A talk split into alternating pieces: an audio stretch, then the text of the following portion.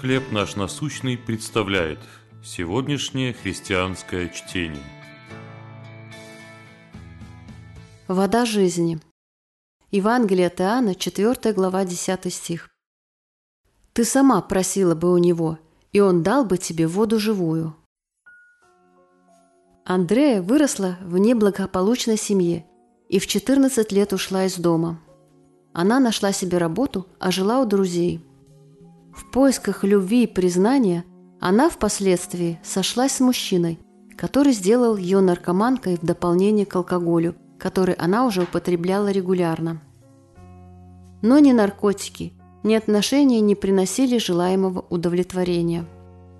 Она продолжала искать и через несколько лет познакомилась с верующими, которые протянули ей руку помощи и предложили вместе молиться.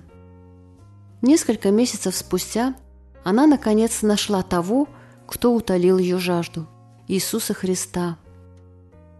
Женщина-самарянка, у которой Иисус попросил воды, тоже утолила духовную жажду.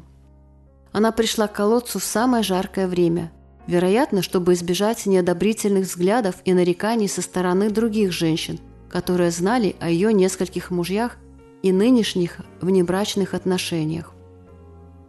Когда Иисус обратился к ней и попросил напиться, он тем самым нарушил общественный устой того времени, согласно которым он, иудейский учитель, не должен был разговаривать с самарянкой. Но он захотел дать ей живую воду и вечную жизнь. Он решил утолить ее жажду.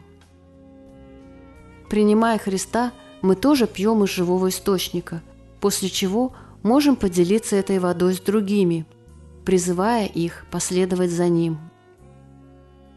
Как, по-вашему, чувствовала себя женщина у колодца, когда Иисус попросил у нее воды?